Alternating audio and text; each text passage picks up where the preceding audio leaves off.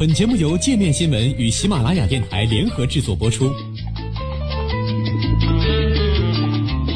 界面新闻五百位 CEO 推荐的原创商业头条，天下商业盛宴尽在界面新闻。更多商业资讯，请关注界面新闻 APP。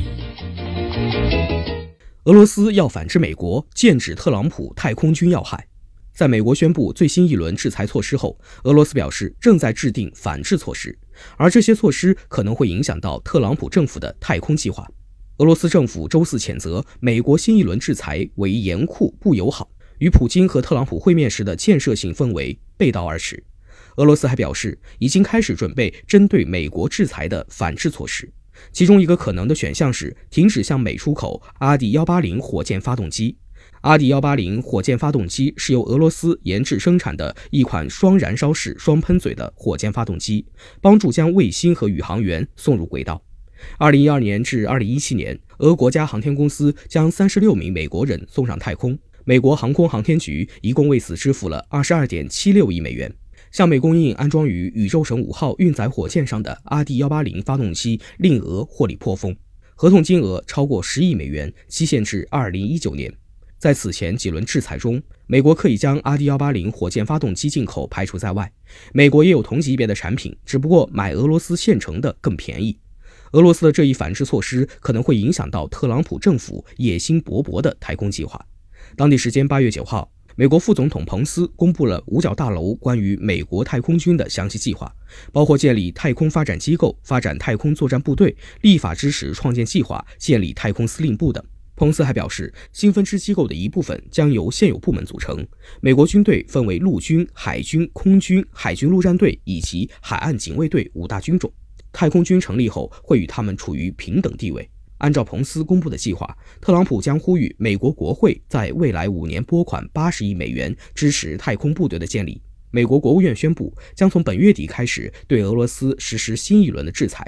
制裁原因是已确定俄罗斯政府使用神经毒剂在英国毒害前俄英双重间谍斯克里帕尔及其女儿尤利娅。美国国务院表示，此轮制裁是依据1991年的《管制化学与生武器与消除战争法》。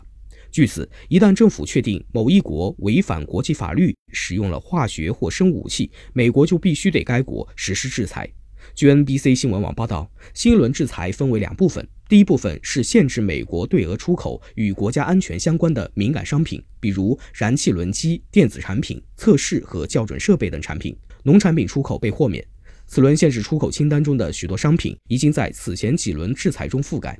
第二部分是，假如俄罗斯不能提供可靠的保证来证明其以后将不再使用化学武器，并允许联合国或者其他国际观察组织进行现场检查。美国将在九十天后实施第二轮制裁，包括外交关系降级、暂停俄罗斯航空往返美国航班、切断几乎所有对俄进出口。一位美国国务院高级官员表示，此轮制裁会给俄罗斯经济带来不小的冲击，受影响的企业将达到俄罗斯经济总量的百分之七十和劳动力的百分之四十，受影响的贸易金额可能数亿美元计。继今年四月的制裁后，美国新一轮制裁再次搅动俄罗斯金融市场。俄罗斯卢布对美元周四跌至近两年低位。实际上，早在本月初，美国国会引入一项惩罚俄罗斯干预美国大选的草案后，俄罗斯市场恐慌便已经开始。在周三，美国宣布对俄罗斯实施新一轮制裁后，市场恐慌加剧蔓延。制裁恐慌出现之前，一美元可兑换六十二点五卢布。周三的制裁决定出台后，一美元可兑换到六十六点五卢布。此外，莫斯科银行间外汇交易所指数在制裁消息影响下下跌。不过，截至收盘，收复失地，一些公司股价遭受重挫。俄罗斯航空股价一度狂泻百分之十一点四。美国国务院一名官员表示，美国新一轮制裁将导致美俄未来三个月航班停飞。制裁还引发了俄罗斯政府债券抛售，美元计价的俄罗斯交易系统指数跌至四月十一号以来最低水平。全球信息提供商 IHS Market 经济学家 l i l i t 指出，此轮制裁较今年四月制裁的威胁性要小，但这释放出的信号是美国政府愿意持续对俄罗斯实施制裁，而这让市场紧张不安。